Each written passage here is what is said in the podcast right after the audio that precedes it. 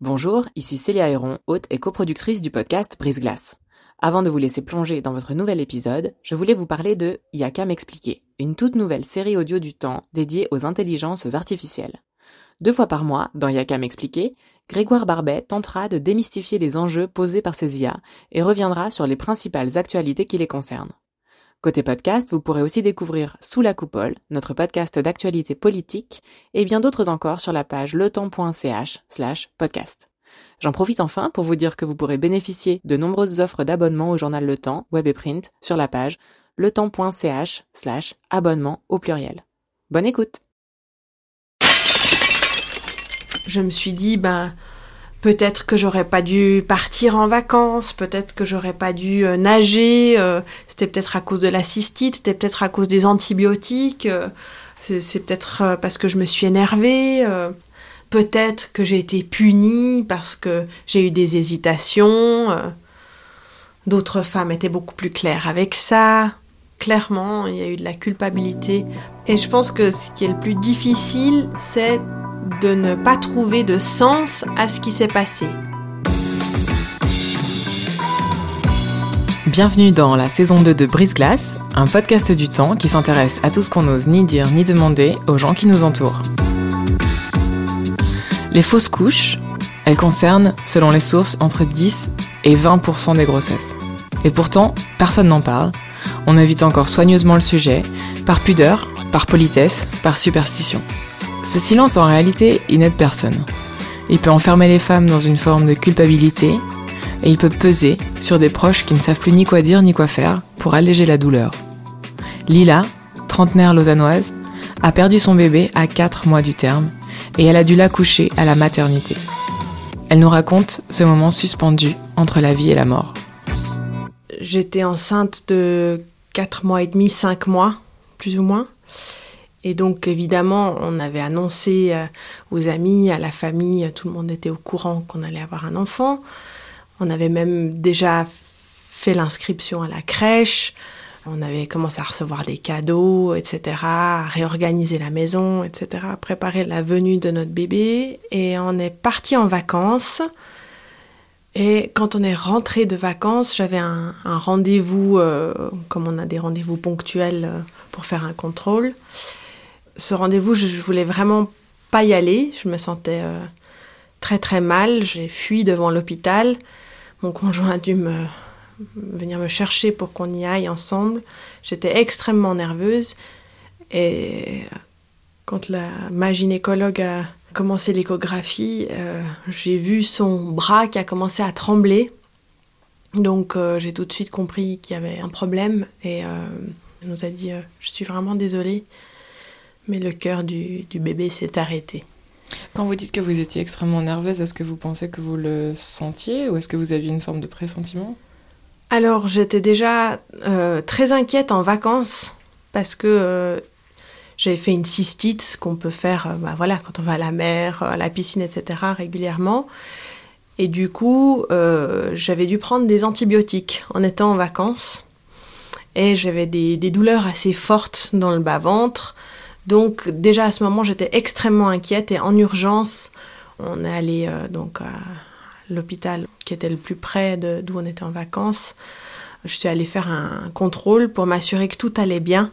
Et puis le, petit nageait, euh, nageait bien, donc j'étais rassurée. Donc j'avais pas de raison après ça de m'inquiéter. Mais je pense que avant ce contrôle, euh, inconsciemment, je savais qu'il y avait un problème alors vous vous retrouvez donc euh, face à cette gynécologue dont le bras tremble. Quelle est votre réaction et qu'est-ce qui se passe après? Donc après ça, euh, les choses sont allées assez vite. Elle nous a donné un, petit moment juste pour nous remettre euh, de nos émotions avec mon conjoint. Je pense que mon conjoint était encore plus affecté que moi, même si j'étais dévastée, mais ça par rapport au fait qu'on dise c'est pas la même chose pour l'homme et la femme. Je suis vraiment pas d'accord avec ça. Évidemment, on le vit, nous, en tant que femmes, dans notre corps d'une certaine manière, mais je pense que pour un conjoint qui est réellement impliqué dans la grossesse, ça peut arriver que ce soit une douleur qui soit même plus forte pour le conjoint. Et, donc, on, a pris quelques minutes juste pour se remettre un tout petit peu. Et puis ma gynécologue est revenue et là, elle m'a annoncé qu'il fallait en fait, euh, il fallait l'accoucher. Donc c'est un peu étrange, mais pour moi, c'était une annonce qui était presque pire que l'annonce précédente. Parce que j'arrivais pas à mettre ensemble le fait, mettre le mot bébé, accouché, mort. Je pouvais pas mettre ces mots ensemble. Je comprenais pas comment on peut accoucher d'un bébé qui est mort, en fait. Je comprenais pas.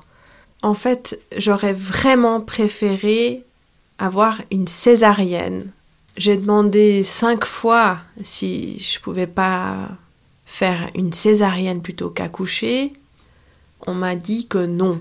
Pourquoi? Parce que apparemment on récupère beaucoup mieux physiquement quand ça se passe par voie basse.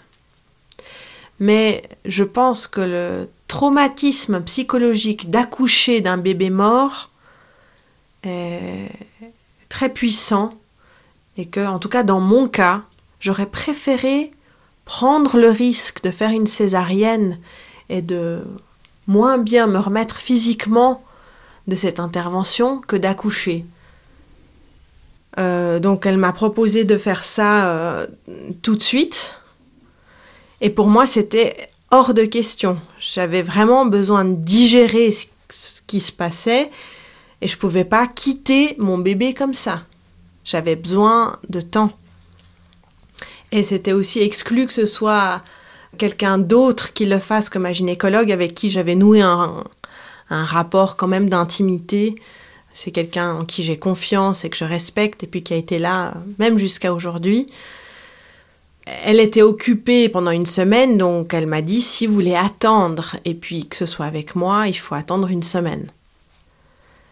Donc j'ai passé une semaine avec euh, mon bébé en moi qui était mort et ma gynécologue m'avait dit que ça faisait déjà plus ou moins euh, entre une ou deux semaines qu'il était déjà mort en moi. Donc cette semaine-là a été évidemment une semaine terrible, mais elle était nécessaire pour moi. J'ai pu me préparer à quitter mon bébé avec mon conjoint. J'avais besoin de, faire certaines choses pour moi, pour nous, pour notre famille, comme euh, écrire une lettre ensemble, écrire une lettre, mettre cette lettre dans une rivière, des choses qui peuvent nous faire du bien dans une situation comme ça, qui peuvent faire sens pour nous. Ce qui a été très difficile pendant cette semaine aussi, c'est que avant d'entrer à l'hôpital, j'ai dû prendre une, euh, un médicament, une pastille qui en fait arrête le processus de la grossesse. C'est-à-dire que le cœur du bébé s'est arrêté, mais les hormones continuent à, croître et puis euh, tout le processus de la grossesse ne s'est pas encore arrêté. Et du coup, ça va ralentir euh, la sortie euh, du petit. Donc j'ai dû moi prendre cette pastille avant d'aller à l'hôpital et ça, ça a été terrible pour moi bah, j'avais l'impression de d'arrêter volontairement cette grossesse alors que de toute manière le petit était mort, le cœur s'est arrêté donc le petit est mort. Mais cet acte-là de prendre cette pastille était très difficile pour moi. Donc comment ça s'est passé euh, le jour même? Est-ce que vous pourrez nous, nous raconter? On est arrivé à l'hôpital vers 17h avec mon conjoint et ma sœur. Déjà, ils n'avaient pas l'air d'être au courant qu'on arrivait donc euh, au secrétariat. Vu que c'était tellement difficile d'arriver pour faire ça, il faut que tout roule en fait. Et puis là, il y avait déjà des problèmes de savoir euh, où est-ce que vous devez aller. Euh, bon. Donc, on nous a dit d'aller vers les salles d'accouchement. Déjà, j'étais extrêmement mal d'aller dans une salle d'accouchement. Donc, on arrive dans, cette salle d'accouchement avec ma sœur et mon conjoint. On est accueilli par une sage-femme qui me dit que ma sœur peut pas rester. Donc, je lui demande si elle peut quand même rester 15 minutes. ma sœur reste 15 minutes et puis elle part et on reste euh, seul avec mon conjoint. Et en fait, on a attendu euh, de 17h à 23h pour qu'il y ait une première action médicale qui a été euh, entreprise. Jusqu'à ce qu'on me mette en fait la péridurale. Et puis ce qui a été extrêmement traumatisant, c'est que presque dans les premiers mots qu'a dit euh, cette femme, elle m'a demandé ce que je voulais faire avec le corps de l'enfant. Tout ça, c'était à la maternité. C'était à la maternité. De nouveau, un mot qui, pour moi, pose problème quand on, est dans une situation pareille, où on vient pour accoucher, entre guillemets, ou expulser son enfant qui est mort et qu'on vient à la maternité. Pourquoi ça s'appellerait pas euh, maison de la femme, par exemple? On se sentirait peut-être plus à l'aise. Entre le moment où je suis arrivée et le moment où je suis repartie euh, le lendemain, j'ai quand même entendu des naissances, euh, j'ai entendu des cris d'enfants qui naissaient. C'était vraiment pas juste, en fait, je trouve, de me retrouver dans cette situation. Mais il y a eu quatre sages-femmes extraordinaires qui m'ont aidé à traverser cette épreuve et que je remercie encore aujourd'hui. Et je pense que sans elles, j'y serais pas arrivée du tout. Sans elles, mon conjoint, et puis euh, aussi une femme euh, qui a une place toute particulière dans mon cœur et qui fait partie de l'association Agapa, qui est une association euh, en Suisse romande qui s'occupe de tout ce qui est euh, euh, deuil périnatal, etc. Qu'est-ce qu'elle vous a apporté comme soutien à ce moment-là? Elle m'a tenu la main au moment de l'expulsion. Je pense que ça c'était au-delà de son rôle à, Agapa, mais on s'est liés aussi autrement aussi. On s'est liés d'amitié. Et ce qu'elle m'a apporté, c'est qu'elle, elle a vécu une situation similaire. Elle a dû accoucher ou expulser de son enfant à sept mois. Elle connaissait ma douleur, donc elle n'arrêtait pas de me dire Tu peux le faire, tu vas y arriver, c'est bien, bravo. Et j'avais besoin d'encouragement comme ça. Elle était extrêmement calme, elle m'a donné beaucoup d'amour. Et ouais, je suis très contente qu'elle ait pu être là. Donc ensuite, euh, c'était très étrange parce que une fois que le petit a été expulsé, j'ai eu un sentiment de soulagement énorme. Et je me suis sentie coupable d'être soulagée. Mais je m'allégeais enfin et par la suite, j'ai compris que c'était en fait euh, tout à fait normal d'avoir ce sentiment-là. Surtout que le petit était mort en moi pendant trois semaines. Donc c'était un sentiment euh, très lourd, pesant, d'être en vie et d'avoir en soi la mort. Donc j'avais le sentiment d'être moi-même entre la vie et la mort. Et du coup, quand je, l'ai expulsé, je me suis dit c'est fini. Donc j'ai été soulagée. Très bizarre, j'ai demandé un cake à la carotte et puis un thé noir à, mon chéri qui s'est empressé d'aller me trouver ça. Et j'étais contente à ce moment-là. Très vite, j'ai été ramenée à des choses euh, difficiles quand, euh, euh, je dirais 20 minutes après, maximum une demi-heure après l'expulsion, une sage-femme est venue vers moi avec un formulaire à remplir où on me demandait le nom euh, de l'enfant et puis où on me demandait si est-ce qu'on voulait faire recours à des pompes funèbres, euh, est-ce qu'on voulait euh, une incinération en mettant les cendres au jardin des souvenirs ou est-ce que on voulait garder les cendres. Qu'est-ce que vous lui avez répondu? Bah, Qu'on avait juste besoin de quelques minutes pour discuter ensemble avec mon conjoint.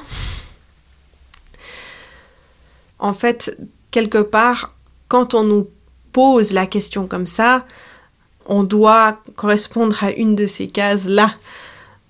Et puis les pompes funèbres me paraissaient complètement absurdes. Pourquoi? Parce que pour moi, euh, faire une cérémonie, je parle de décès, je parle d'enfant, s'il il y a eu une naissance. Et pour moi, euh, mon enfant n'est pas né. Je peux le dire dans le sens aussi où je l'ai vu. Donc j'ai vu le petit, j'ai vu le fœtus. Jusqu'à aujourd'hui, je ne sais pas si c'est une bonne idée forcément de voir des images qui sont difficiles parce que ce petit n'avait pas à être dehors. Sa place en tant que petit qui n'est pas fini, c'est à l'intérieur d'un utérus en train de croître. Donc pour moi, il n'était pas fini, c'est un être humain qui n'est pas fini.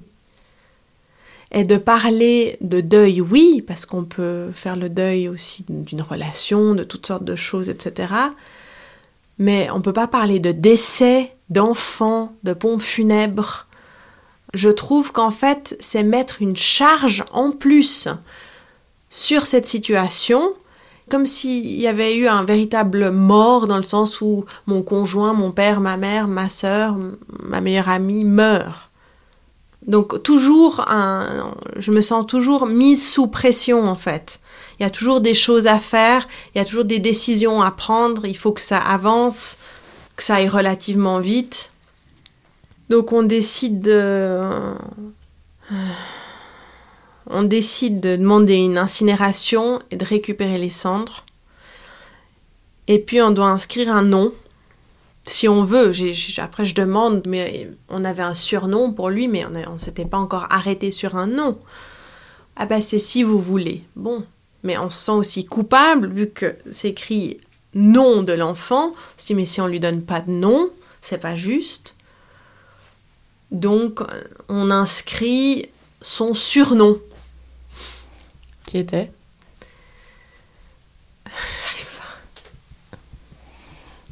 Je le dirai peut-être après. J'écris son surnom, qui est un surnom euh, très rigolo en fait pour nous. Et on met nos deux noms de famille, parce qu'on n'est pas encore mariés.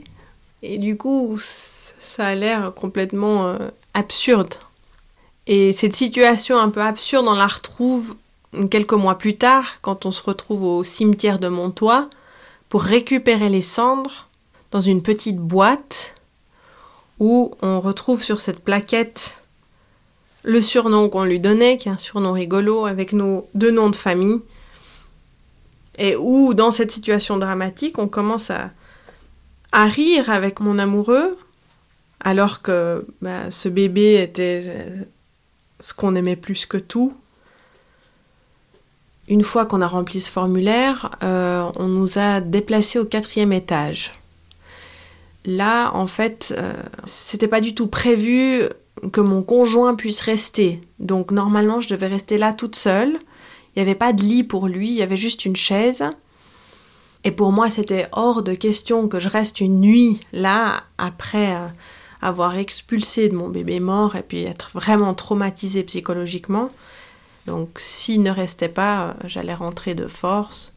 Mais il devait me garder en observation. Donc cette nuit-là, cette soirée-là, on s'est retrouvés à manger les deux un, plateau euh, repas. Et en fait, il a dormi par terre, à côté de moi. Le lendemain, vous vous réveillez dans quel état? J'ai eu envie de mourir pendant un mois après ces événements. Je me sentais à fleur de peau. J'avais envie de rien et j'avais le sentiment que mon utérus était un cimetière. Et ce sentiment que mon utérus est un cimetière est resté pendant de nombreux mois. Ce qui a posé problème pour notre sexualité, parce que j'avais toujours ce sentiment que mon utérus était un cimetière. Et c'est vraiment des mots qui me revenaient comme ça. Ça a été euh, extrêmement long pour euh, refleurir en fait euh, ce cimetière pour qu'il devienne un champ ou un endroit joli en fait. Concrètement, il n'y a pas eu une tentative de suicide, euh, mais plutôt le fantasme de mourir. Vous en avez parlé un peu euh, à, ce moment-là à vos proches? Oui. Bon, mon conjoint a toujours été dans un rapport très intime et proche avec moi, donc il était au courant. Et je pense que si c'était pas pour son soutien tout le long, pendant la grossesse, pendant cette expérience-là, et puis après, j'aurais jamais pu faire tout ce que j'ai fait.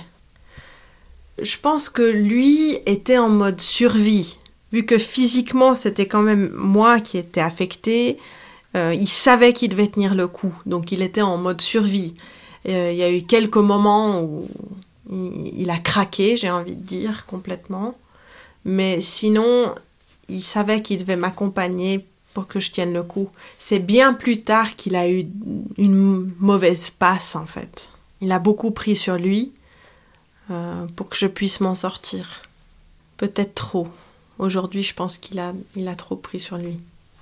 Pour revenir sur euh, ben, ce mois un petit peu difficile et ceux qui ont suivi, comment est-ce que vous en êtes sorti et qu'est-ce qui a fait après ce mois-ci qui a eu un déclic peut-être pour aller vers autre chose? Il y a une pédopsychiatre de cet hôpital qui nous a suivis sur 5-6 mois. En fait, je voulais vraiment pas la voir.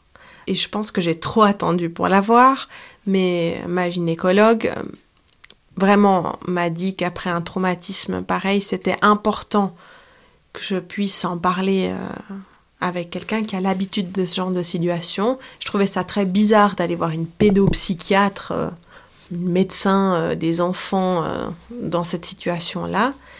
Mais en fait, ça a été vraiment très très bien. On est allé ensemble avec mon conjoint, il a joué le jeu, et puis on a réussi à traverser cette épreuve aussi grâce à cette personne qui a été à l'écoute, qui a pu nous conseiller. Ça, c'était très important, oui. Est-ce que pendant ce mois-là, il y a des réactions dans votre entourage ou de vos amis euh, qui vous ont semblé peut-être maladroites ou inappropriées, euh, que vous auriez souhaité différentes? Je pense que si on n'a pas vécu ce genre d'événement, c'est difficile véritablement de savoir de quoi il s'agit dans ces tripes. Mes amis ont été présente, mais parfois je pense que certaines ne se rendaient pas compte de ce qui se passait en moi. Donc je me sentais un peu seule. Mais ce qui était le plus important, c'est que même si elles étaient maladroites, elles étaient là. Je pense que le plus important, c'est de pouvoir s'ouvrir, en parler, et puis même si on, si on est avec des personnes qui n'arrivent pas à en parler, voilà, par exemple, j'ai une amie qui m'a offert un livre de mandala. C'est vraiment le truc que je ferais jamais, remplir des mandalas, vous voyez ce que c'est. Donc, en fait, ce livre de mandala m'a sauvée. Elle me l'a offert avant que j'entre à l'hôpital. Donc, avant l'expulsion. Donc, entre 5 heures et 11 heures, quand on attendait euh, toutes ces heures avec euh, mon amoureux pour euh, la suite des événements, j'ai rempli euh, une bonne partie de ce cahier de mandala. Avec des petits crayons de couleur. Avec des petits crayons de couleur, avec des carandaches. Donc les carandaches et ces mandalas ont été mon salut. Et pendant tout ce mois aussi, j'ai continué à remplir ces mandalas. C'était très bien. Donc tout ça pour dire que les petites attentions, parfois euh, sont bien aussi. On n'a pas toujours besoin de parler euh, avec tout le monde. Il y a certaines personnes qui sont pas fortes pour ça. Parler. Après un événement comme ça, on se sent profondément remis en question dans son être de femme. Même si évidemment tout ça n'est que de la construction sociale. En tout cas, mon sentiment, c'était euh, je me sentais euh, en insécurité par rapport à ce que je suis en tant que femme, par rapport à ma capacité de séduction. Je parle même pas de procréation, ma capacité sexuelle en fait. Et du coup, on peut se sentir euh, envieuse ou... Ouais, je sais pas comment dire. Les choses qui font mal, évidemment, dire... Euh, ben, vous remettrez ça. C'est clair que il est absolument pas question de remettre ça. En tout cas, pour moi, c'était pas question de remettre ça. Je commence à y penser maintenant et ça fait, euh, ça fait une année. C'est vrai qu'en fait, ce qui est pas facile, c'est longtemps après, c'est des mois après, comment ça se passe. Parce que cette douleur est toujours là. Donc, euh, par exemple, euh, se retrouver en face d'une femme qui nous raconte son accouchement, ou une autre femme qui nous raconte que telle et telle vient d'accoucher, qu'elle est heureuse, etc. Je pense que les, les gens ne se rendent pas forcément compte de combien de temps cette douleur peut perdurer. Donc comment vous réagissez? Soit en jouant la comédie, et puis en étant mal après, ou alors en cherchant un prétexte et partir. Mais maintenant, ça commence à aller mieux. Mais ça fait une année. Il est né, ou il n'est pas né, mais l'expulsion s'est passée le 31 août 2017. Et justement, ces dates sont si difficiles dans, tout ce processus de guérison. La chaleur du mois d'août, euh, les odeurs que je retrouve, sont les mêmes que l'année passée. La question des saisons qui reviennent. Et en fait, c'est presque physique, ça me dépasse, euh, même si je ne suis pas du tout mystique comme ça dans ce sens-là, mais j'ai senti que j'avais parfois même extrêmement mal au ventre, comme si euh, mon corps rejouait cet état de l'année passée. Une autre date qui était importante, c'était le 23 janvier 2018, parce que ça devait être la date du terme. Donc évidemment que j'avais très peur d'arriver à cette date-là. Et justement, des attentions de l'entourage par rapport à ce genre de choses sont très importantes. Par exemple, euh, ma sœur, qui est quelqu'un qui est très discret, qui parle pas beaucoup de ses émotions, ou avec qui je ne vais pas forcément parler énormément de mes émotions, a fait quelque chose, un acte qui m'a fait très plaisir et je m'y attendais pas du tout. Elle m'a proposé qu'on fasse un voyage toutes les deux pour me changer les idées autour de cette date-là. Et ça, ça a été magnifique, ça a été extraordinaire de faire ça. Cette année, euh, il y avait la fête des mères, donc avec mon conjoint, on allé chercher un bouquet de fleurs pour ma maman, parce qu'on allait manger chez ma maman. Et quand on était au magasin de fleurs, mon conjoint a pris une fleur pour moi et il me l'a offerte et il m'a dit c'est pour toi. J'ai pas compris sur le moment pourquoi il m'offrait une fleur. Il m'a dit ben tu es aussi mère. Ça, ça m'a fait très plaisir. Je pense que même si on ne peut pas parler d'un enfant, hein, puisqu'il n'était pas complètement fini, pendant que j'étais enceinte, j'étais quand même mère, dans le sens où je faisais attention à ce que tout se passe bien pour mon futur enfant. Vous avez évoqué plutôt la culpabilité liée au soulagement après l'expulsion. Oui. Euh, est-ce qu'elle est revenue sous une forme ou une autre, cette forme de culpabilité, ou comment est-ce que vous en parleriez? Alors, évidemment, quand quelque chose comme ça euh, se passe, on se sent coupable. Alors, j'ai cherché à savoir ce qui s'était réellement passé. Donc, j'ai demandé une autopsie j'ai demandé tous les, tests qui étaient possibles pour savoir ce qui s'était passé. Et les médecins n'ont rien trouvé, à part une chose. C'est vrai que quand le petit est, sorti de moi, il avait le cordon ombilical qui était serré autour du cou. Et donc, selon les médecins, c'était un accident. Donc, on m'a dit un accident, mais c'est vrai que je me suis dit, ben, Peut-être que j'aurais pas dû partir en vacances, peut-être que j'aurais pas dû euh, nager, euh, c'était peut-être à cause de la cystite, c'était peut-être à cause des antibiotiques. Euh, si je me suis énervée quelquefois, c'est peut-être parce que je me suis énervée. Pour moi, tout ce processus d'avoir un enfant été Pas, c'était pas évident. J'étais très longtemps, pendant de nombreuses années, j'étais partagée entre l'idée d'avoir un enfant ou pas, de par mon métier aussi qui me demande un grand investissement personnel.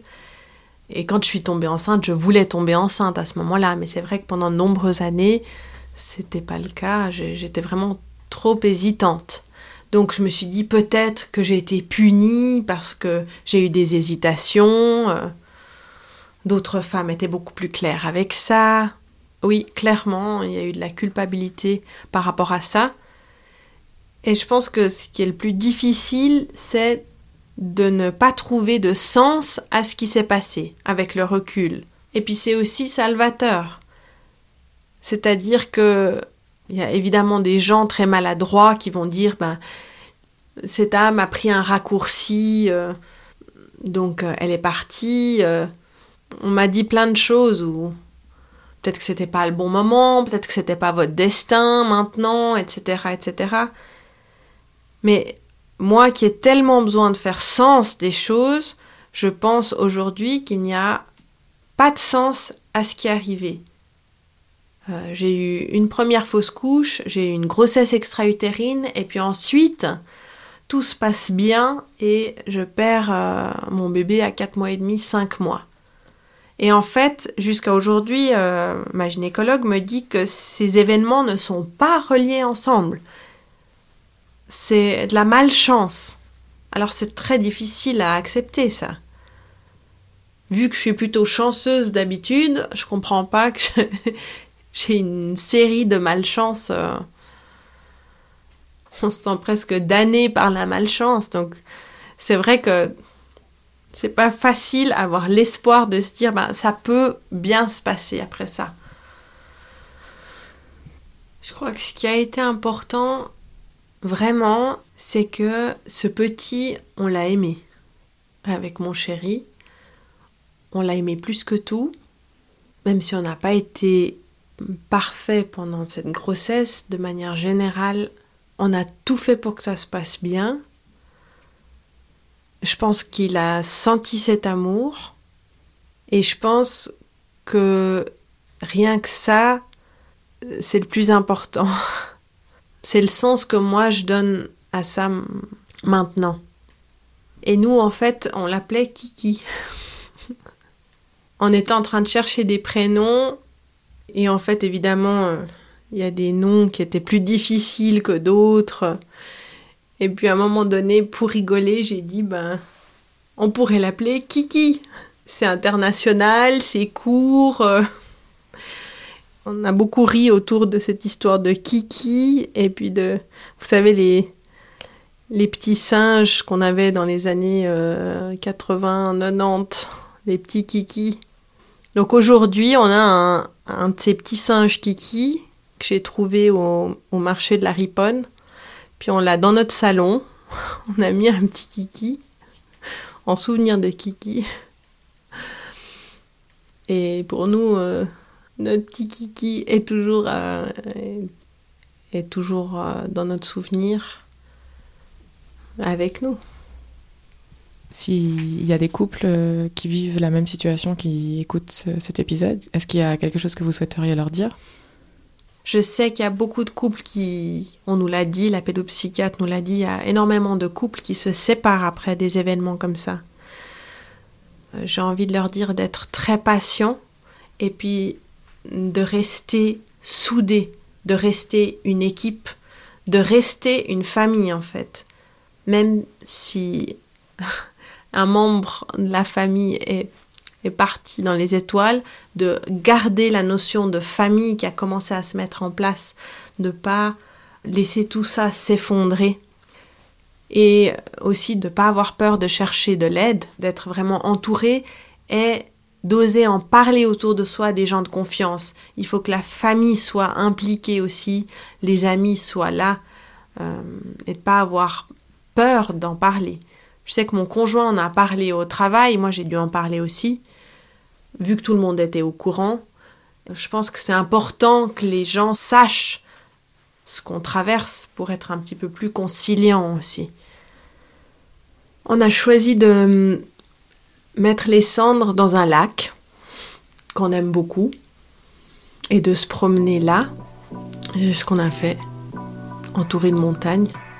C'est un des endroits qu'on aime le plus ensemble. Merci d'avoir écouté ce nouvel épisode de Brise Glace. Je suis Célia Héron. Ce podcast a été réalisé en collaboration avec Virginie Nussbaum et monté par Adrien Samaki Yablou. Retrouvez tous les épisodes de Brise Glace sur la page letemps.ch slash podcast ou sur vos applications d'écoute. Et en ce qui me concerne, je vous dis à dans 15 jours.